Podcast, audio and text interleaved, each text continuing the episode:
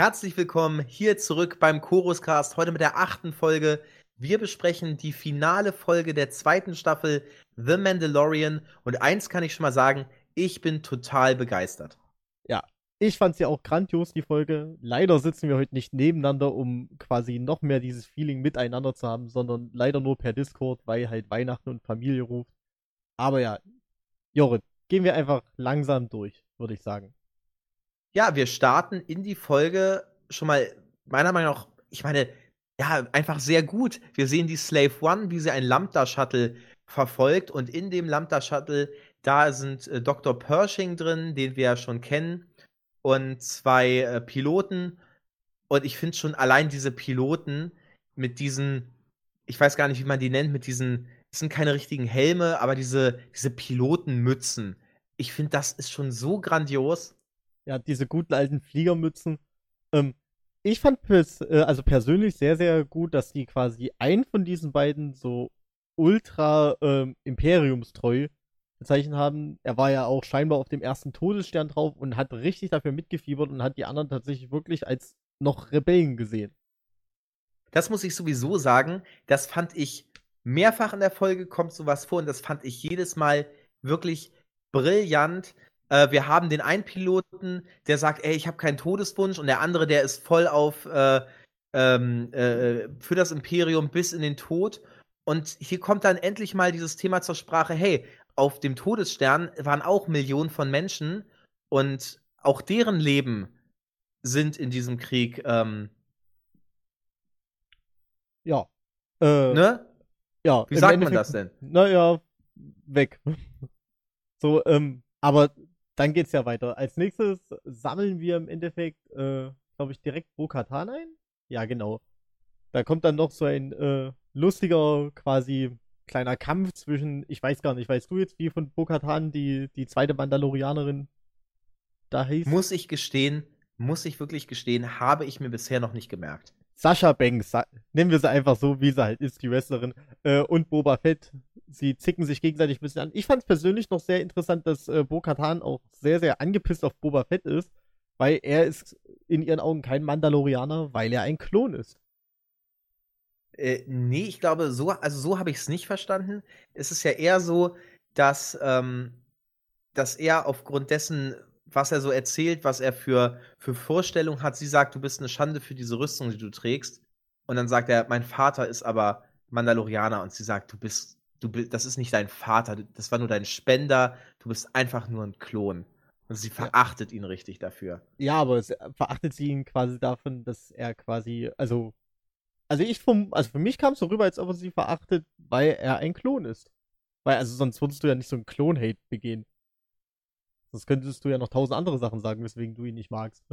Naja, vielleicht war es auch einfach nur so eine, so eine Beleidigung, dass viele gerade ein. Ich weiß es nicht, aber auf jeden ja. Fall auch toller Dialog, wirklich hat mir super gut gefallen. Ähm, das, ich meine, wir haben hier mit Din, mit Boba, mit Bo-Katan, haben wir hier drei sehr unterschiedliche ähm, Formen von Mandalorianern und die Ecken und Kanten finde das einfach toll. Also diese Gespräche haben mir wirklich sehr gut gefallen. Letzte Woche hatten wir auch dieses äh, Gespräch zwischen ähm, äh, Mayfeld, den Jaren und diesem einen Offizier. Und das hat mir nicht ganz so gut gefallen, muss ich gestehen. Ich wusste, worauf die hinaus wollen, aber ich fand es relativ hakelig. Und hier fand ich jetzt die Dialoge wirklich alle on point. Ganz toll ich fand vor allen Dingen direkt mit dem Kampf, der dann, also mit diesem kleinen Kampf zwischen den beiden, der hinterher stattfand, da hat man quasi auch direkt gemerkt, wie die Mandalorianischen Kriege beginnen. So, man zickt sich irgendwie an und auf einmal fängt man an, sich gegenseitig durch die Gegend zu schießen. Und nur Und plötzlich ist der Flammenwerfer an. Ja. Ähm, was mich ein bisschen in dem Moment äh, einfach nur verwundert hat, ist, äh, wo ist denn der quasi der männliche Freund von Bo-Katan? Also warum taucht er in dieser Folge nicht auf? Der wird ja nichts zu tun haben. Der, der aber das weiß ich nicht, aber es waren ja auch so schon relativ viele Charaktere, die da auf, ne, auf ne, den Arquitens-Kreuzer gegangen sind. Ja, natürlich, aber tendenziell war es ja so, dass quasi alle relevanten Charaktere aus der gesamten Staffel irgendwie so ein bisschen mit auftauchten, zumindest von den Kämpfern. Und da fehlte er halt irgendwie so ein bisschen mit, aber ich glaube, er hätte jetzt auch der äh, weiteren Story nicht irgendwie mehr gegeben. Es wäre einfach nur quasi ein Requisit mehr, was rumsteht. Ja, die es kommt jedenfalls dazu, dass sie einen Plan entwickeln. Sie wollen mit dem Lambda-Shuttle von Dr. Pershing, dass sie sich jetzt, äh, das ja jetzt äh, ge gekapert haben, ja. fliegen sie jetzt zu dem Arquitans-Kreuzer und sagen, oh Leute, wir werden angegriffen von der Slave One, in der Boba Fett sitzt und natürlich versucht nicht zu treffen. Und äh, Moff Gideon sagt dann aber, nee, ihr kriegt jetzt keine Landeerlaubnis, wir schicken die TIE Fighter raus. Ja, also man muss ja sagen, dadurch, dass sie sich ja am Ende der letzten Folge eher quasi groß angekündigt hat, also mit er meine ich äh, den Jaren, groß angekündigt hat, dass er kommt. Und auf einmal taucht da ein Landeershuttle auf, was verfolgt wird und dringend Landeerlaubnis hat, äh, äh, Landeerlaubnis braucht an Moff Gideons Kreuzer. Der Ort ist ja quasi auch versteckt, also war ja nicht so leicht rauszukriegen. Das kommt irgendwie ein bisschen sehr mit Ansage, finde ich. Das ist so ein bisschen wie wenn jemand zu dir sagt, hier, morgen verhau ich dich und morgen klingelt es auf einmal an der Tür. Da wird es ja auch nicht das aufmachen. Stimmt. Da hatte ich mir noch keine Gedanken drüber gemacht, aber ich glaube, du hast recht. Was ich aber sagen muss, ist, beim Lambda-Shuttle, finde ich, hat das CGI etwas geschwächelt. Das war so der erste Moment, glaube ich, überhaupt in dieser Staffel, vielleicht auch in dieser Serie, das weiß ich gerade nicht genau, aber zumindest in dieser Staffel jetzt der erste Moment, wo ich gesagt habe, hm, sieht jetzt nicht, sieht jetzt nicht toll aus. Also gerade als das Lambda-Shuttle dann auf dem Aquitans-Kreuzer landet, fand ich sah das nicht so gut aus. Es ist ja alles Meckern auf sehr hohem Niveau. Ja. Ähm, also von der ersten Sekunde an hat mir diese Folge bis wirklich sehr gut gefallen. Und äh, irgendwas muss man ja kritisieren. Und dann würde ich sagen, naja, das Lambda-Shuttle sah jetzt nicht, nicht äh, perfekt aus. Ja. Ähm, auf alle Fälle, äh, danach äh, kämpfen wir uns quasi durch äh, Moff Gideons Kreuzer. Ähm, da fand ich, also das war für mich die einzige wirklich blöde Szene, war so dieses Klemmen von der Waffe. Das weiß ich bis jetzt nicht, was mir das sagen möchte, warum das jetzt irgendwie relevant ist. Von Cara Dune. Ja. Warum klemmt die Waffe, also nicht, also warum die Waffe klemmt, das kann ich mir vielleicht noch selbst überzeugen, obwohl das auch eine sehr, sehr spektakuläre technische Frage ist, weil eigentlich sind es ja, äh, diese Blasterpistolen müssen ja dann mit irgendetwas anderem als Energie geladen sein, Weiß, es kann ja nichts Mit, klemmen. Also, so wie ich bisher Blaster verstanden habe, ähm, ist da Tibanna-Gas drin, oder? Oder ja. verschiedene Gasformen und dann kommt da halt so ein, so ein Plasmablitz raus. Ja, aber selbst wenn es Gas ist, Gas kann nicht klemmen. Also, dann muss es ja da drin irgendwelche beweglichen Teile geben, die äh, dann mit einer, also die sich einfach dann irgendwie verhakeln. Vielleicht ein Thema für wann anders. Ich glaube, das wird dann zu technisch und wahrscheinlich dann auch einfach zu wirr. Ich meine, wäre ja. das Gas jetzt in Kartuschen? Vielleicht. Ja, aber, aber dann wären die Magazine, glaube ich. Ist auch egal jetzt. Irgendwie einfach auf. Ich fand einfach nur dieses Klemmen, das fand ich so nicht sagen. Und ich vermute eher, das haben sie so im Nachgang reingemacht, weil sie wahrscheinlich, also weil sie irgendwie was machen. Also weil vielleicht die Szene vom Dreh anders konzipiert war, aber dann irgendwas Unvorhergesehenes beim Dreh passiert ist und sie einfach improvisiert haben. Weil der Regisseur das vielleicht gut fand ja, eine der großen Sachen, die dann passieren, ist, äh, die Dunkeltruppen werden aktiviert. Din Djarin hat eigentlich den Auftrag, ähm, die Tür zu schließen, dass die nicht durchkommen. Funktioniert nicht so ganz. Einer kommt durch und da sieht man schon so ein Dunkeltruppler. Das ist ein richtig harter Gegner. Äh, da kann er nur mit seinem Beskar-Speer dann letztlich den Sieg erringen und die anderen schießt er raus äh, ins All und wir wissen aber ja schon aus der vorletzten Folge, die Dinger können fliegen. Ja, äh, ich muss persönlich sagen, was ich sehr, also was mich unglaublich, also einfach nur fassungslos dargestellt hat, war die Musik der Dunkeltruppen. Die fand ich richtig gut. Das war so ein, so ein, so, so, ja, wie beschreibt man das denn am besten? Also, keine Ahnung, für mich, also ich bin jetzt musiktechnisch tatsächlich nicht wirklich so bewandert, aber das klang irgendwie wie so eine metalige Elektromusik, so irgendwie, keine Ahnung. Also so, so ganz, ganz wirr, ganz, ganz mechanisch, aber trotzdem irgendwie. Also sehr, sehr, sehr, sehr cool. Falls ja, irgendjemand weiß, wie diese Musikrichtung dazu heißt, schickt sie uns. Vielleicht lernen wir das, vielleicht höre ich mir da mal andere Sachen dazu an. Aber das hat mich sehr, also wirklich sehr geflasht. Ja, dieser elektronische Sound, den hat ja der Ludwig Göransson ähm, jetzt, also hat er, hat er die ganze Zeit schon für Mandalorian benutzt und ich muss sagen, das funktioniert wirklich gut. Und was ich ihm hoch anrechne, ist, äh, Er weiß aber auch genau, wann er dann auf die klassischen Star Wars-Themes gehen muss. Wir haben es gesehen, als Ahsoka von Yoda spricht, dann spielt er das Yoda-Theme an. Und auch hier in der Folge gab es ja einige Momente, wo man gesagt hat, wow, genau so muss es sein. Aber darauf kommen wir später. Ich halte mich noch zurück. Ja, äh, im Endeffekt, nachdem wir dann einen von den Dunkeltrupplern erledigt haben und quasi die, das zweite Team die Brücke eingenommen hat, dann kommt es ja quasi zu dem großen Aufeinandertreffen zwischen Moff Gideon und den Jaren. Genau, man hatte sich eigentlich schon gedacht, als wir in der Ahsoka-Folge gesehen hatten, dass äh, dieser Beskar-Speer Lichtschwertern standhält. Es wurde ja auch noch mal gesagt, dass Beskar von Lichtschwertern nicht direkt durchtrennt wird. Und deswegen war uns ja eigentlich allen klar, es wird noch mal zu einem Kampf kommen. Und äh, das ist dann auch passiert jetzt. Äh, ich fand den Kampf sehr, sehr gut gemacht muss ich sagen. Also wirklich auch das, auch diese Effekte zwischendrin, dass das äh, Beskal dann heiß wird, äh, am Ende sogar weiß glüht. So immer mal und dann aber auch relativ schnell sich wieder abkühlt. Also den Kampf fand ich wirklich schon leer gemacht. Es war so ein, so ein nicht klassischer, also nicht so wie in Episode 3, dieses große Duell zwischen äh, Anakin ähm, und Obi-Wan oder andere, oder wie der Darth Maul-Kampf, das war nicht so, so übersynchronisiert. Es war einfach nur so ein krasses Aufeinandergekloppe von Leuten, die einfach gut ausgebildet sind in dem, was sie halt tun. Aber ohne zu athletisch zu sein.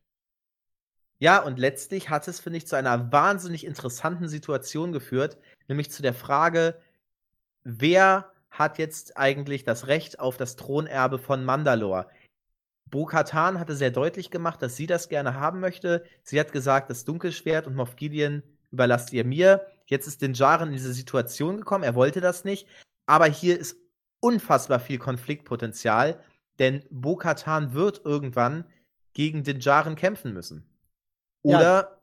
oder halt sie, sie sagt, nee, ist in Ordnung, äh, ich, ich akzeptiere das, den Jaren, du hast dich erwiesen als der, der Beste für den Job. Ja, also das wird auf alle Fälle, also ich sag mal, so viel kann man ja sagen, es wurde ja in der Folge nicht aufgelöst. Aber das wird auf alle Fälle ein sehr, sehr spektakuläres Ding, weil es da ja auch mit sehr, sehr vielen Mythen und so weiter zu tun hat. Und im Endeffekt es ist ja wieder so ein bisschen diese Ascheputtel-Story von den Jaren, der eigentlich nur überleben möchte und so ein bisschen was hinzu, scheinbar hat er jetzt das Anrecht auf den Thron von Mandalore. So, und die Frage ist, ob Bo-Katan, also selbst wenn sie kämpft, ob sie den Jaren besiegen kann, das halte ich jetzt, also wenn er auch ernst macht, halte ich mal so ein bisschen für fraglich. Das weiß ich nicht, aber ich denke, wir werden über diesen, also diesen Konflikt, der wird uns durch Staffel 3 begleiten, gehe ich von aus. Denn es läuft ja am Ende alles auf die Befreiung von, von Mandalore oder die Rückeroberung von Mandalore, wie auch immer man das nennen möchte. Vielleicht auch die Vereinigung der Stämme Mandalores. Ich weiß es nicht, aber auf irgendwie so etwas in die Richtung ja. wird das Ganze ja am Ende hinauslaufen. Warten wir mal ab. Also da würde ich dann quasi ganz am Ende drüber reden, was wir so für einen Ausblick haben. Äh, weil da gibt, also ich habe schon einige andere interessante Theorien gesehen, äh, gelesen, die ich äh, definitiv da auch mit zum Besten geben möchte. Aber ja, ähm, dann auf alle Fälle sehen wir, nachdem die Dunkeltruppler wieder zurückfliegen ähm, auf das Schiff, wo es mich ein bisschen gewundert hat, warum die nicht einfach den Hangar zugemacht haben, aber wahrscheinlich hätten sie sich dann einen anderen Eingang gesucht.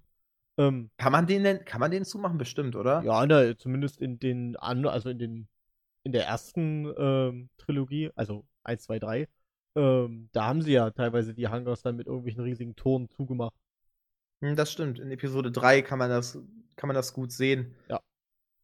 Äh, ja, aber um nochmal was zu den Dunkeltruppen zu sagen, was ich auch sehr gut fand, wo ich mich auch natürlich unheimlich gefreut war, war, als Moff Gideon dann gesagt hat, ja, das, das sind nicht irgendwelche Typen in, in Rüstung, das sind schon Phase 3 Dark Trooper. Da dachte ich, wow, total, also nicht nur, dass die Dunkeltruppen ähm, neu in den Kanon reinbringen, nein, sie sagen sogar, die verschiedenen Phasen sind wieder existent. Und da habe ich mich auch sehr gefreut. Ja, das wird auch, also ich denke, die Dunkeltruppler werden uns äh, wahrscheinlich auch noch weiter begleiten in den Zukunft. Also ich, es würde mich wundern, wenn sie sie einfach nur im Endeffekt für eine Folge und irgendwie eine Minute in einer anderen Folge jetzt äh, eingeführt hätten. Ich denke, die werden noch, noch weiter. Irgend, irgendwas wird dann noch mit sein. Das denke ich auch. Aber du möchtest jetzt darauf hinaus, was sozusagen dann passiert, denn wir hatten schon gesehen, die Dunkeltruppen, die sind wahnsinnig gefährlich. Einer davon ist schon für einen Dinjaren ein, ein ernstzunehmender Gegner und jetzt kommt dieses ganze Bataillon von Dunkeltruppen und steht da vor der Tür. Ja, und versuchen auch reinzukommen. Und dann sieht man einfach durch die Kameras in den Hangar einfliegen, wo ich mich ein bisschen gewundert habe, warum der in den Hangar reinfliegt, weil eigentlich ist ja dieser Hangar-Eingang ja noch durch das äh, Lambda-Shuttle versperrt. So, aber wir sehen einen X-Wing reinfliegen und spätestens dann, und da muss man tatsächlich sagen, weiß man eigentlich, was passiert. So, denn wir sehen einen alten Bekannten wieder. Ab wann hast du verstanden, wer es ist? Ähm, also ich glaube, also muss sagen, mit X-Wing und spätestens bei dem grünen Lichtschwert, äh, dann war es eigentlich klar, dass er kommt. Ich habe es auch an ein, zwei anderen Punkten gesehen, zum Beispiel die behandschuhte Hand, die quasi Handprothese, wo der Handschuh drüber ist. Das hat man dann schon gesehen. Ich konnte es trotzdem die ganze Zeit nicht glauben. Und ich muss tatsächlich ehrlich sagen, du hast es vorausgesagt. Du hast es dir gewünscht, du hast es bekommen und ich muss mich entschuldigen, weil ich ging felsenfest davon aus, dass die das nicht machen. Ich hatte auch wirklich ähm, ich habe es gesehen und ich dachte, okay, es, es muss Luke sein, es kann nur Luke sein. Aber trotzdem war immer dieses, dieses kleine Männchen in meinem Kopf, das gesagt hat, das ist Ezra. Das, das, das, das verbocken die noch. Es kommt der X-Wing und ich denke, oh mein Gott, ja. Ja, ja, ja. Ähm, und da geht diese Figur raus und sie hat, sie hat äh, den schwarzen Kapuzenumhang, den wir schon aus Rückkehr der Jedi-Ritter kennen. Und ich denke, okay, die Sache ist noch klarer. Aber ich wollte mich noch nicht zu sehr freuen. Ja. Und natürlich, der Moment, in dem man das Lichtschwert sieht, ich gucke extra auf den Griff, okay, das ist Luke. Und dann war ich einfach glücklich. Ähm, ich dachte zuerst, vielleicht sieht man Luke wirklich nur über die Sicherheitskameras. Dann sieht man ihn auch richtig. Und ich dachte, oh ja. Und ich hätte aber nicht gedacht, dass sie am Ende noch das Gesicht zeigen. Ähm, das stimmt. Ähm, ich muss persönlich sagen, erstmal, also man hat Lukes Weg durch diese, durch das, ähm, hier auf Gideons Schiff, ähm, der war ja verhältnismäßig von der Zeit her sehr, sehr lang. Ich glaube, über zwei Minuten, ne? wo man ihn einfach nur da durchlaufen sieht und quasi, äh, äh, hier Dark Trooper abschlachten, wo ich auch da den Kampfstil sehr interessant fand. Es war ein sehr klassischer Kampfstil, wie man ihn halt wirklich in Episode 4, 5, 6 sieht ohne zu viel rumwirbeln, ohne zu viel Akrobatik, einfach nur reintruff. So ein bisschen dieses, dieses mittelalterliche Schwertkämpfen mit einem, mit einem Breitschwert. Weniger dieses Fechten oder dieses komplette Flickflack, was wir in der ersten Trilogie, also erste Trilogie meine ich halt immer äh, 1, 2, 3, was wir da gesehen haben, in den Prequels, ähm, sondern einfach nur ein sehr direktes drauf und durch. Ja, muss ich auch sagen. Ich hatte auch überlegt, wie Luke kämpfen sollte, wenn man ihn noch mal äh, sieht. Und natürlich, das Rumgewirbel aus den Prequels wäre für Luke too much gewesen. Ähm, aber ja, er, sie haben es wirklich toll gelöst. Sehr klare, ähm, effiziente, einfache Bewegung. Äh, sieht aus, wie, wie man es vom Kendo kennt. Ähm, also vom, vom japanischen Schwertkampf. Äh, sehr klare Bewegung, dennoch sehr effizient, sehr, sehr kräftig. Also, ich meine, wir klingen jetzt natürlich wie absolute Fanboys, aber in dem Moment sind wir das auch einfach. Ja, das dürfen wir halt auch in dem Moment sein. Ähm, was man dann Im Endeffekt, muss. im Endeffekt ist das, was hier heute passiert ist, im Staffelfinale von Mandalorian Staffel 2, darauf habe ich doch gewartet seitdem eigentlich äh, Episode 7 angekündigt wurde. Also 2012 wahrscheinlich, direkt nach der, nach der Disney-Übernahme. Ja, was mich ein bisschen äh, verwundert hat, muss ich tatsächlich sagen, bei Luke, ähm, ich glaube, die hatten nicht den originalen Luke-Synchronsprecher, oder? Nee, das, das, das hat mich auch verwundert und ich dachte auch, hm, der klingt komisch. Und deswegen hatte ich das jetzt vorhin noch mal nachgeguckt. Und zwar ist das nicht der äh, Hans-Georg Panchak, der das normalerweise macht, sondern sein Sohn, Jan Sebastian äh, Makino. Okay, also äh, auf alle Fälle sehr interessant. Äh, ich weiß nicht, wie es im Englischen ist, ob sie da Mark Hamill wirklich für äh, eingeschleust haben dann. Aber also im, im, Abspann, im Abspann steht ja Mark Hamill. Okay. Aber ich hatte es mir dann auch nochmal auf Englisch angehört. Auch, auch im Englischen klingt es, finde ich, nicht unbedingt nach Mark. Vielleicht haben sie versucht, die Stimme äh, digital zu verjüngen, genau. Äh, weiß ich nicht. Also, wie gesagt, auch im Englischen, finde ich, klingt es etwas merkwürdig. Und ich fand es sehr, sehr schade, äh, dass sie jetzt hier den, den Sohn des Originalsprechers genommen haben. Er klingt ähnlich, also, aber trotzdem merkt man, irgendwas stimmt hier nicht. Auf alle Fälle, ähm, man muss da an der Stelle, was ich noch sehr, sehr cool fand, auch in diesem ganzen Dialog, der da stattfand, also ich fand Luke unglaublich gut im Vergleich zu Ahsoka, ähm, die direkt ablehnte und Angst davor hatte, hat Luke keine Angst, ihn auszubilden. Und hat einfach nur gesagt, also einfach übelst, also sehr, sehr verständnisvoll. Er hat einfach gesagt, ja, der, der Kleine, der will deine Erlaubnis, dass er gehen kann. Und ja, und einfach nur quasi wirklich wie so ein netter Nachbar. Hm, Klang er. Aber, ich hab, wer, aber er ist natürlich nicht alt. Luke wird hier jung gezeigt. Und darüber möchte ich auf jeden Fall nochmal mit dir sprechen. Ich muss sagen, als ich es das erste Mal gesehen habe, fand ich es etwas, etwas uncanny. Ich hatte das Gefühl, hm, irgendwas stimmt da nicht hundertprozentig. Und also, weil man ja, also, ne, also er kann es sowieso nicht sein, aber man fragt sich so, hm, passt das alles, sieht das alles gut aus? Ich habe es natürlich schon deutlich häufiger als einmal jetzt gesehen, die Szene.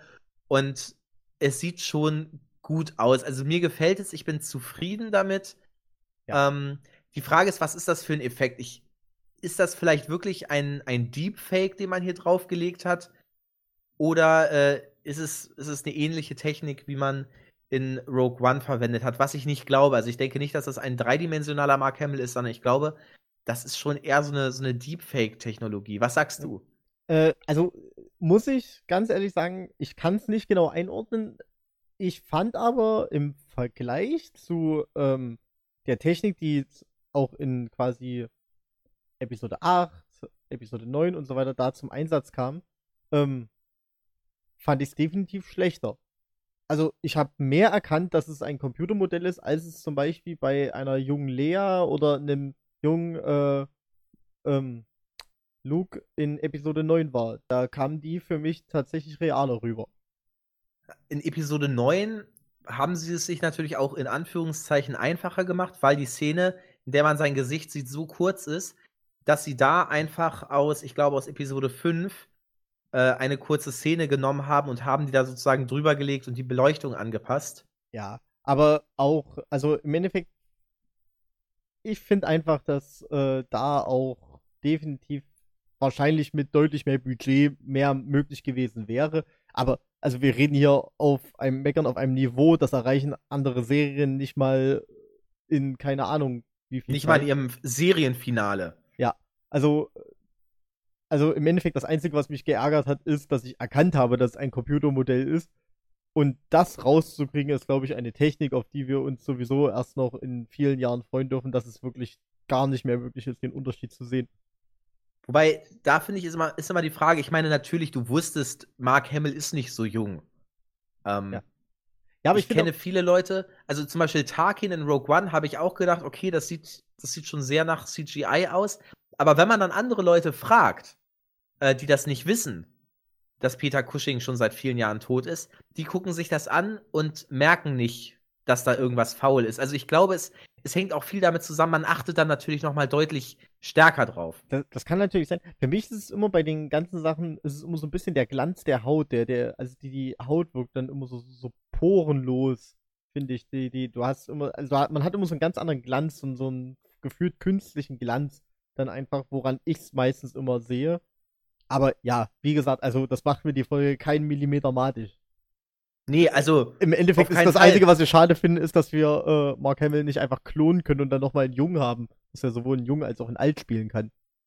ich meine, unser Podcast diese Woche ist ja auch wirklich nur eine einzige Lobeshymne darauf, wie grandios wir dieses Staffelfinale fin- fanden. Es ist wirklich alles, was ich mir gewünscht habe. Und dann taucht ja auch noch äh, R2 auf. Da muss ich persönlich sagen, also mich hat sehr gefreut, erstens R2 zu sehen, auch das so, so ein bisschen auch diese Interaktion zwischen R2 und äh, Grogu.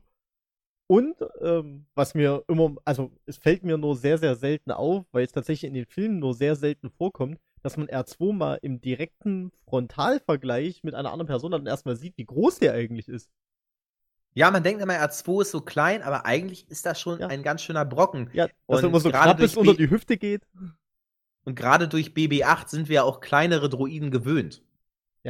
Na, man muss auch sagen, in den anderen, äh, die ganzen R2-Einstellungen, wenn man mal R2 sieht, sieht man entweder äh, relativ neben äh, C3PO oder immer in einem Kamerawinkel, so dass man seine Größe nicht so wirklich ein, äh, einschätzen kann.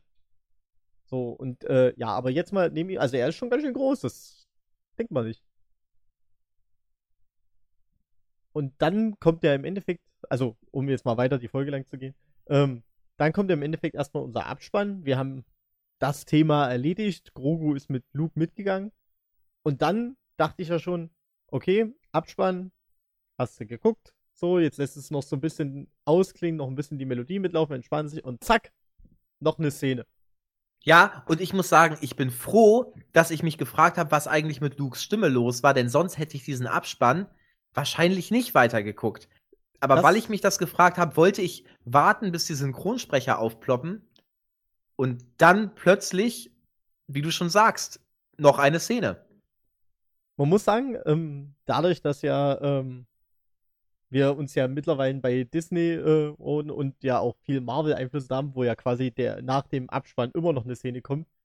Ähm, eigentlich hätte man es irgendwie erwarten müssen, dass so ein äh, bisschen was passiert.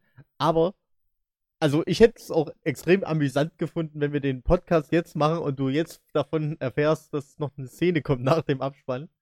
Weil ich glaube halt wirklich sehr, sehr viele werden wahrscheinlich irgendwie abgeschalten haben schon und verpassen dann eigentlich das, also mit das fast grandioseste noch mit an der Folge nochmal drauf. Also es sind alles. Naja, also nicht also das grandioseste, bitte, nicht das grandioseste, aber auf alle Fälle das, was mich direkt jetzt hypt, ein Jahr lang zu warten. Ich kann gerne beschreiben, was passiert. Wir Ma sehen äh, Jab wir sehen die Zwillingssonnen von Tatooine. Wir sehen dann äh, Jabbas Palast und wir sehen, dass in Jabbas Palast Beep Fortuna also dieser, dieser Twi'lek, der ihm äh, sonst immer ein treuer Diener war, hat Jabbas äh, Platz eingenommen, ist auch inzwischen seinem ehemaligen Herrn deutlich ähnlicher geworden, äh, im, im, Gewicht vor allem. Also er hat ordentlich zugenommen und äh, er fühlt sich hier natürlich auch auf wie Jabba. Er sitzt da auf einem Thron, ähm, hat eine Twi'lek-Sklavin und lässt sich da von, von diversen Leuten bedienen. Und dann bekommt er Besuch. Ich fand erstmal noch ähm, sehr, sehr gut, dass er quasi auch deutlich zugelegt hat. So dieser Java Ja, das habe ich ja gerade, das, ja, das ich ja gerade gesagt, genau. Okay, okay, ja. Und dann bekommen wir Besuch von im Endeffekt äh, Boba Fett. Und ich hätte gedacht, okay, mal gucken, was passiert jetzt. Beep Fortuna ist jetzt nicht unbedingt die Figur, die mich wahnsinnig interessiert. Und Boba Fett erschießt ihn einfach. Völlig aus dem Kalten heraus. Ja, was meiner Meinung nach sehr gut zu Boba Fett passt. Also, und danach, Absolut. Und oder mach du? Ja, äh, wie gesagt, es ist etwas schwierig, weil wir ähm, heute mal nicht in einem Raum sitzen und deswegen haben wir mal eine, eine leichte Verzögerung. Ähm, aber Boba Fett setzt sich dann auf den Thron von Jabba und Fennec Shand äh, ist dann neben ihm, trinkt noch ziemlich cool irgendeinen blauen Alkohol oder sowas und dann kommt die Ankündigung, ähm, The Book of Boba Fett kommt im Dezember 2021, also in einem Jahr, kriegen wir auch noch eine Boba Fett-Auskopplung. Die ja schon lange äh, in der Gerüchteküche hing. Ja, und genau dazu, äh, muss ich sagen, habe ich ähm, einige ähm, interessante tatsächlich äh, Sachen gelesen. Natürlich könnte man sagen, okay, Boba Fett kriegt seine eigene Serie. Aber, und das fand ich mit fast das Spannendste, was ist, wenn The Book of Boba Fett einfach Staffel 3 ist? Das glaube ich nicht. Ich kann es mir auch schwer vorstellen, aber im Endeffekt dadurch, dass Grogu jetzt nicht mehr dabei ist und wir jetzt noch so ein bisschen die Diskussion haben zwischen den Jaren und Bo-Katan, wie es jetzt mit dem Schwert weitergeht, gibt es für den Jaren nicht mehr wirklich viel zu tun. Also die, die Storyline von ihm ist quasi fast abgeschlossen. Und es würde ja auch titelmäßig herpassen, wenn es quasi um einen Mandalorianer geht und dann einfach zum Beispiel jetzt Boba Fett der neue Hauptcharakter wird und diese Diskussion mit den Jaren und vielleicht wie es dann auch um Mandalore und so weiter weitergeht, eher dann in so eine Nebenerzählung reinrutscht, weil sie vielleicht auch einfach nicht, also das muss man sagen, vielleicht nicht interessant genug ist oder nicht interessant genug gestalten kann, äh, gestaltet werden kann für noch im Endeffekt zwei weitere Staffeln.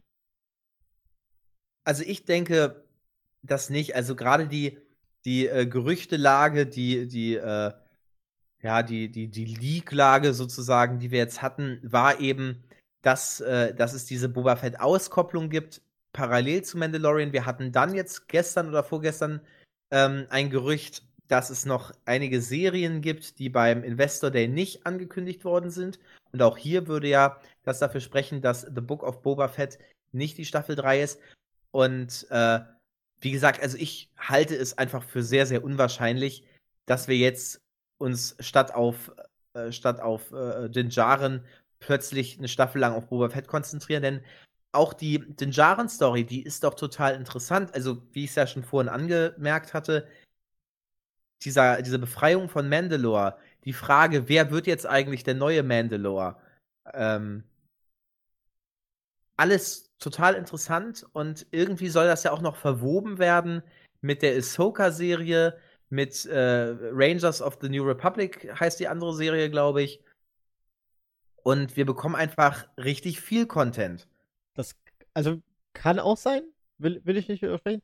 Ähm, was ich noch als äh, guten Beleg dazu gelesen habe, dass vielleicht sogar äh, The Book of Boba Fett Staffel 3 ist, ist, dass ähm, eine Boba Fett-Serie oder ein, ähm, die haben es mal jetzt rausgesucht, welche äh, von Disney internen Unterlagen, welche Drehtermine irgendwann passieren. Natürlich steht da dann immer so irgendwie äh, Star Wars Project und so weiter, die dann irgendwo anlaufen sollen. Und tatsächlich gibt es kein weiteres von denen, die jetzt schon bekannt sind, es gibt quasi keinen offenen Slot, der für eine Boba Fett-Serie da wäre, irgendwo geblockt wurde mit quasi Equipment und so weiter. Aber dass im Endeffekt Staffel 3 von ähm, The Mandalorian ist, äh, glaube ich, fast abgedreht. Es gibt jetzt nur noch ein paar Nachdrehs. Und das, also für mich wäre das so de, das absolut Beste, wenn die es einfach hingekriegt hätten, dass man einfach eine Staffel zu Boba Fett dreht, ohne dass die Leute merken, dass es eigentlich jetzt die, die Boba Fett-Serie ist, die einfach nur Staffel 3 von äh, The Mandalorian ist. Aber da können wir natürlich dann gespannt sein. Wahrscheinlich werden wir im Laufe des Jahres Teaser dazu sehen und dann mal sehen, wie es dann weitergeht. Ob wir sowohl Teaser zu The Book of Boba Fett und Teaser zu äh, The Mandalorian Staffel 3 kriegen. Aber ich würde es auch cool finden, wenn einfach das so passiert, wenn wir einfach jetzt die Geschichten von verschiedenen Mandalorianern hören. Also wie gesagt, ich denke, das ist der Fall. Und äh, zum Thema Drehtermine Boba Fett-Serie, da hieß es, dass die bereits am Drehen sind. Also das, die Dreharbeiten fingen wohl vor ein oder zwei Wochen an. So hatte ja. man es zumindest in der Gerüchteküche lesen können. Ja, also definitiv mal sehen. Man muss ja auch sagen, zum Beispiel, also auch rein vom Titel her wird es ja passen. Also man kann auch mit dem Mandalorian, das kann man auch als Mehrzahl lesen und dann geht es quasi in der Staffel äh, The Book of Boba Fett, halt ist Boba Fett der Hauptcharakter und die anderen sind quasi die Nebensituation. Aber es ist, ähm, also ich würde es persönlich sehr, sehr interessant finden, das so rum mal zu machen, indem man quasi in einer Serie zwischendrin mal den Hauptdarsteller wechselt und den Hauptprotagonisten. Ähm, aber ich würde mich natürlich auch noch mehr freuen, wenn wir quasi einfach noch mehr Star Wars kriegen. Weil dann, ich denke, äh, das wird, das ist der Fall, das kriegen ja. wir. Ja. Dann haben wir auch wieder diese wunderbare Diskussion. Äh, vor im Endeffekt zwei Jahren wurde gesagt, wir stellen alle Star Wars-Projekte ein, weil wir zu viel machen. Und jetzt gibt es quasi mit einem großen Eimer und einer großen Kelle richtig oben drauf, weil sie mit Mandalorian was richtig Gutes geschaffen haben. Ja, das wirkt ja fast so, als wäre diese, diese Übersättigungsstory einfach nur eine Ausrede gewesen. Soll das etwa heißen, die Sequels sind gar nicht so gut angekommen? Und es lag gar nicht am Übersättigungseffekt. Nein, das kann ich mir nicht vorstellen. Oh, jetzt gehen wir aber in eine ganz schwere Diskussion. Ähm, nee, also ich, ich glaube, der Übersättigungseffekt ist so eine sehr, sehr schwierige Sache. Ich vermute eher, dass der Übersättigungseffekt im Kino tatsächlich eingetreten ist, aber Disney will ja einfach Disney Plus weiterhin bewerben und nach vorne bringen. Und bisher muss man ja sagen, Disney Plus gibt es tatsächlich jetzt mal bis auf die äh, The Mandalorian und die äh, Marvel-Filme, die äh, zumindest 80% davon gefühlt schon jeder mal in irgendwelchen Free-TV-Sachen geguckt hat, und sehr viel Kindermaterial, relativ wenig Anreiz für einen Erwachsenen, ähm, sich das zu holen. Also das ist richtig. Für, für Kinder klar, aber ich glaube, die müssen jetzt halt einfach die ganzen Star Wars Notes da reinholen, weil für irgendwie, keine Ahnung, irgendwelche anderen Sachen reicht es halt nicht. Also es ist ja kein Netflix, die einfach sagen, hier, jetzt kriegt ja jeder seine Serie und irgendwo hat jeder seine Nische, sondern wir reden ja immer noch von, äh, wir haben hier die sechs großen Marken und äh, die müssen jetzt erstmal bespielt werden, bevor wir uns was Neues einfallen lassen können, weil wir erstmal die ganzen User brauchen. Ja, also absolut bisher hat Disney Plus nicht wahnsinnig viel eigenen Content geboten. Und das, was sie auf ihrer Plattform hatten, das waren eben alles Sachen, die hat jeder schon hundertmal gesehen. Klar ist das nett, das auf Abruf zu haben. Aber dennoch muss man ja sagen, war The Mandalorian nun das vergangene Jahr die einzige ähm, Exklusivserie, die wirklich Sinn gemacht hat. Natürlich, es gab auch sowas wie High School Musical, das Musical, die Serie. Aber das sind ja nun nicht die Kassenschlager. Und jetzt gehen sie ja wirklich in die absolute Content-Offensive. Ähm, es wurde so viel für Star Wars angekündigt, so viel für Marvel angekündigt, für Disney angekündigt. Und darüber hatten wir ja letztes Mal schon gesprochen, äh, über die Investor Day News. Es kommt ja jetzt auch ein neuer Button äh, hinzu. Neben Marvel, äh, Star Wars und so weiter kommt noch Star, wo es dann eben auch diese ganzen Fox-Filme geben wird da bin ich, äh, wenn wir schon mal darüber reden, da bin ich auch sehr gespannt, wie sich das weiterentwickelt, weil ich glaube, dass äh, Disney im Vergleich zu anderen Streaming-Anbietern tatsächlich ein, einen entscheidenden Vorteil hat. Und das ist, Disney ist nicht darauf angewiesen, finanziell, dass das funktioniert. Finanziell, äh, also Disney will sich damit einen neuen Markt erschließen, natürlich auch Gewinn machen und so weiter, aber die können sich halt viel, viel länger eine Durststrecke leisten, weil die haben halt, äh, ja, ihre Parks, die Milliarden einnehmen und Werbung und Kinofilme. Ich habe mal gelesen, dass. Na, wobei. Also ich habe mal gelesen, jetzt ist Corona, ne? Ja, das stimmt. Aber ich habe gelesen, dass ähm, in den letzten fünf Jahren Disney allein über zehn, äh, zehn Filme aus den letzten fünf Jahren, die Disney ins Kino gebracht hat, haben die 10 Milliarden Umsatz gemacht. Bei einer Investition von um die für alle zusammen um die 3 Milliarden. Das sind 7 Milliarden Gewinn nur mit 10 Filmen und das ist nicht mal annähernd das, was die produziert haben. Für Kinos. Nee, natürlich. Die Disney-Produktionen, äh, aus welcher Sparte auch immer, sind ja auch wirklich regelmäßig und eigentlich immer ähm, die, die absoluten Topseller äh, in allen, in allen äh, Kinolisten. Also die haben einfach eine absolute Machtposition. Wie gesagt, Fox gehört denen ja auch jetzt seit einiger Zeit schon. Und die haben einfach schon alles. Und wenn sie sagen, wir ziehen jetzt auch noch alle Fox-Sachen von Netflix, von Amazon Prime und so weiter ab, du kommst um diesen Streaming-Service irgendwann einfach auch nicht mehr rum. Das denke ich auch. Aber ähm, da sind wir genug der Werbung. Ja, wir kriegen ja leider nichts dafür. Ansonsten können wir das gerne noch eine Stunde weitermachen. Ähm, äh, ich wollte eine richtig butterweiche Überleitung machen, ist okay. mir jetzt natürlich nicht gelungen. Aber ähm, kennst du den Schauspieler Max Lloyd Jones? Ähm, nein. Nee, ich, ich auch nicht. Ich auch nicht. Habe ich auch bisher nicht gekannt. Ähm, hat in einigen Fox-Filmen mitgespielt. Darüber wollte ich gehen, zum Beispiel Planet der Affen Survival. Ähm, außerdem hat er in Die Nacht der Abenteuer mitgespielt. Und ansonsten kennt man ihn wirklich aus gar nichts, was ich jetzt gesehen habe. Also Flickr 3 oder ähm, Restless Virgins, das sagt mir jetzt persönlich wirklich gar nichts. Aber das ist der Schauspieler, der jetzt das äh, Body-Double für äh, Luke war in der neuen Folge. Hm. Also auf den sollten wir, denke ich, ein Auge haben. Und ich hoffe, dass er auch zurückkehrt dann nochmal, als Luke natürlich. Da bin ich mal gespannt. Also, ich finde es eine sehr interessante Entscheidung, allein schon, dass wir quasi Grogu jetzt aus der Serie rausnehmen. Den niedlichen Zeitgig, den quasi der für wahrscheinlich weltweit Millionen von Kuscheltierverkäufen verantwortlich ist, der ist jetzt einfach nicht mehr in der Szene, äh, nicht mehr, mehr in der Serie drin. So. Das ist jetzt die Frage. Meinst du, dass wir weiterhin ausschließlich den Jaren verfolgen oder, und das wäre natürlich äh, das Beste überhaupt, sehen wir vielleicht auch was von Grogus Ausbildung bei Luke? Ähm, das ist, das wird eine sehr schwierige Sache sein. Ich, also, wenn ich jetzt mal an meinen Wunsch herandenke und das, was ich für logisch empfinde. Ich denke, wir werden vielleicht ein bisschen was sehen, aber wir müssen ja jetzt immer noch, und das muss ja irgendwann quasi, und ich vermute, das wird dann im absoluten Finale dann erklärt werden, was passiert mit Grogu, also warum ist er zu Episode 7 nicht mehr da? Auch kein Gesprächsthema oder sowas. Der muss ja irgendwie weg sein. Gut, aber das könntest du dich eigentlich äh, bei vielen Figuren fragen. Warum ist Ahsoka in der gesamten Originaltrilogie überhaupt nicht zugegen und kein Gesprächsthema? Also, das finde ich gar nicht so dramatisch.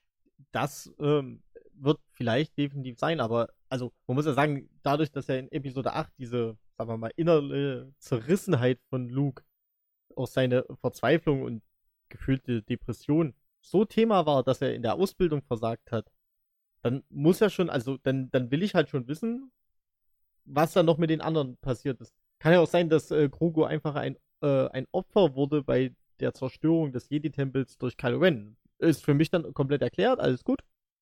Komme ich mit klar. Aber alles andere ist. Das können die aber nicht bringen. Die können nicht, also ich glaube, wenn die Grogu wirklich offiziell killen, dann, äh, dann laufen hier einige Leute wirklich äh, völlig am Rad. Aber es heißt ja auch in Episode 8, dass einige Schüler überlebt haben. Und vielleicht ist Grogu einer davon. Es wäre nicht der erste Jedi-Purge, den er überlebt. Das kann natürlich sein. Die nächste interessante Frage ist, sehen wir dann, wenn wir Grogus Ausbildung sehen, sehen wir dann irgendwann einen quasi jungen, ganz jungen Ben? Vom Alter her müsste er ja zu dem Zeitpunkt jetzt, wo Grogu von Luke geholt wurde, gerade wahrscheinlich etwa geboren werden. Na, ich glaube, der ist schon so drei oder vier Jahre alt. Ja, irgendwie sowas in der Drehe. Aber wenn wir jetzt Krogus Ausbildung, sagen wir mal, die nächste Staffel spielt im äh, Kanonverlauf vielleicht eins, zwei Jahre später. Ich vermute, dass sie nicht direkt ansetzen wird oder, oder dass im Laufe dessen gehen einfach noch ein wenig Zeit ins Land. Nur wenige Jahre. Vielleicht sehen wir dann so einen fünfjährigen Ben. Wäre da auch mal was, Wür der, der, mal seinen Onkel Luke besucht. Ja, würde ich äh, total interessant finden. Irgendwann wird ja Ben dann auch ähm, auch von Luke aufgenommen werden zum, zum Training. Und spätestens dann gründet ja Luke dann auch seine Jedi-Akademie. Und wenn wir das auch noch kriegen, also das wäre natürlich äh, das Nonplusultra. Wir werden sehen. Star Wars wird es jetzt noch einige Jahre geben, davon gehe ich mal einfach aus. Es ist ja. immerhin so viel geplant. Und die werden sich, denke ich, mit der Zeit werden die diesen ganzen Raum zwischen Episode 6 und 7 füllen. Da sind sie jetzt gerade dabei mit unzähligen Serien. Äh, ich denke auch nicht, dass sie Grogu da komplett rausschreiben werden. Den werden wir schon häufiger mal sehen. Vielleicht auch mal, ähm, dass er in anderen Serien auftaucht. Und ähm, ich glaube, das wird wirklich alles kommen. Das nächste große Thema ist natürlich Thrawn. Der Name wurde gedroppt äh, in der Ahsoka-Folge, also gehe ich davon aus, dass das Thema, ähm, wo es Thrawn spätestens in der Ahsoka-Serie auch noch mal stärker thematisiert wird. Und ich glaube auch, dass dieses angesprochene Event, bei dem die ganzen Post-Endor-Serien dann äh, zusammenlaufen, dass das dann wahrscheinlich auch der Kampf gegen ihn sein wird. Wird auf alle Fälle eine sehr spannende äh, Entwicklung sein, die wir dann in den nächsten Jahren vor uns haben. Äh, ich bin also auf alle Fälle untergegangen. Das Einzige, was mich an der, und das ist ja schon wieder die Sache, wenn wir schon über unsere Theorie reden, dass wir quasi Luke jetzt wieder sehen, ähm, vielleicht sogar dann irgendwie ein Ben dann später mitkommt. Eigentlich hatte sich ja, oder war so ein bisschen der, das Gute von äh, The Mandalorian, von der Serie, dass es quasi weg war von der, von den Trilogien, von den Prequels, Sequels und der Originaltrilogie. Wenn wir einfach nur einfach komplett unabhängig an einem anderen Teil sind und jetzt ver verwirrt das quasi immer mehr mit den immer größeren Geschehnissen, sodass es dann nicht mehr einfach so vorkommt wie, oh, ich bin ein Kopfgeldleger und muss mich hier durchschlagen, sondern ich werde quasi immer wichtiger für die Galaxis, bin jetzt vielleicht sogar schon König von Mandalore oder habe zumindest Anspruch auf den Thron. Das ist für mich dann eine, äh, eine Sache, die ich dann ein bisschen schade finde, dass sie trotzdem wieder versuchen, mit einem Luke, mit eventuell dann auch weiteren Protagonisten, die man aus den Filmen kennt, äh, noch weiter zu hypen. Und da sehe ich auch Potenzial, dass vielleicht einfach, dass das schief geht. Da sind wir halt völlig gegensätzlich, denn das ist ja das, was ich mir schon die ganze Zeit gewünscht habe. Ich, mich interessieren ja gar nicht so sehr irgendwelche Abenteuer von Leuten, die überhaupt nichts mit der Saga zu tun haben, sondern für mich ist die Saga eben dieser große Konflikt Gut gegen Böse, dunkle Seite gegen die helle. Jedi gegen Sith. Und das macht für mich Star Wars aus. Und ich muss ganz ehrlich sagen, jetzt hat Mandalorian endlich einen Punkt erreicht, wo es in einer Form verwoben wird mit der Hauptsaga, dass es für mich erst richtig interessant wird. Hm. Ja, also da sind wir definitiv verschiedener Meinung, weil ich finde halt auch Grau gegen Grau eine äh, sehr, sehr interessante Debatte, die man immer haben kann. Aber naja, äh, hoffen wir, freuen wir uns drauf und mal sehen, vielleicht ergeben ja manche Sachen aus den Filmen dann doch irgendwann mal Sinn. Ja, das auf jeden Fall. Das Thema äh, machtsensitives Klon wurde ja schon mal angesprochen jetzt, diese Staffel. Und Moff Gideon hatte jetzt scheinbar genug Grogu-Blut. Und ich denke, das wird auf jeden Fall darauf hinauslaufen, dass wir irgendwie sehen, woher kommt Snoke, was hat es mit Palpatine auf sich. Und das kam mir dann vorhin noch die Idee, äh, wenn wir jetzt Thrawn bekommen, auch der ist ja stark verwoben mit den Geschichten, in denen es um das Klon von machtsensitiven äh, Personen geht. In der Originaltrilogie eben mit Jorus Sabayoth oder Jorus Zebaoth, je nachdem, wie man ihn nennen möchte. Äh, das heißt also, auch hier haben wir eigentlich einen klaren Bezug zu dem Thema im, im Legends äh, Expanded Universe. Und ich glaube, dass auch hier dieser Bogen gespannt werden wird. Ja. Ähm, also ich denke, wir sind auf alle Fälle gespannt und ich bin zumindest sehr gehypt. Ich glaube, du auch. Und äh, nächstes Jahr werden wir, ich habe keine Ahnung, wie viele Serien uns direkt nächstes Jahr erwarten, aber wahrscheinlich, also gehen wir im besten Fall davon aus, dass es irgendwie vier sind. Mit äh, Ahsoka, Mandalorian Staffel 3, Book of Boba Fett und äh, Cassian Rangers Endor, of the New, Rep New Rangers Republic. of the New Republic, Cassian Endor, Obi-Wan. Kenobi. Keine Ahnung, es ist so viel und wahrscheinlich kommt alles in der zweiten Jahreshälfte. Wir werden wahrscheinlich jeden Tag eine neue Serie haben, wo wir dann jeden Tag einen Podcast machen müssen. Zu den neuen Folgen. Oh, wie schlimm. Ja, es ist wirklich furchtbar. Aber, Aber, jetzt ist die Staffel vorbei. Worüber reden wir denn eigentlich kommende Woche? Du hattest da ja eine Idee, Weini. Ja, also ich denke, nächste Woche, es wurde ja jetzt schon wieder angekündigt, für nächste Woche, den 25., also quasi äh, heute in einer Woche, ist das Making-of von Staffel 2 Mandalorian. Äh, ich denke, darüber können wir reden, können bis dahin noch so ein paar interessante, lustige ähm, Theorien zu Staffel 3 sammeln und werden uns dann mal einfach so ein bisschen technischer vielleicht sogar damit auseinandersetzen, wie die einzelnen Sachen gemacht haben und auch zum Beispiel, was für, und das fand ich immer ganz, ganz spektakulär, welche Effekte eigentlich sehr, sehr cool sind, aber eigentlich so einfach zu machen, dass sie im Endeffekt jeder zu Hause machen könnte. Das hatte jetzt gerade fast so ein bisschen was von so einem ja, ich weiß nicht, wie bei Art Attack oder so, hier ein paar tolle Spezialeffekte, die ihr ganz ja. einfach selbst zu Hause machen könnt. Naja, also mein bestes Beispiel dafür ist ja immer noch dieses äh, aus Episode 7, dieses Brot, was Ray hat, was im Endeffekt nichts anderes war als ein Schlauch, der Wasser abgelassen hat und ein zweiter Schlauch, der so einen komischen angemalten Ballon aufgepumpt hat. Ich glaube, es war ein Ballon in einem äh, Ledersack drin. Und das hat einen unglaublich coolen Effekt gehabt. Und äh, ja, aber naja, da werden wir dann nächste Woche drüber reden, nachdem wir uns das Making-of angeguckt haben und dann überlegen wir uns weitere Sachen. Dann beginnt auch schon das neue Jahr, dann können wir ganz viel über High Republic reden. Genau, wir hoffen, es hat euch gefallen. Äh, ihr habt äh, vieles gelernt, vielleicht neue Einsichten bekommen. Vielleicht denkt ihr euch auch, die haben ja überhaupt keine Ahnung. Der Luke sah total blöd aus und ich fand die, die Folge total doof. Dann schreibt uns das auch gerne. Ähm, und ansonsten sehen wir uns wieder kommende Woche Freitag. Alles klar, bis dann. Tschüssi.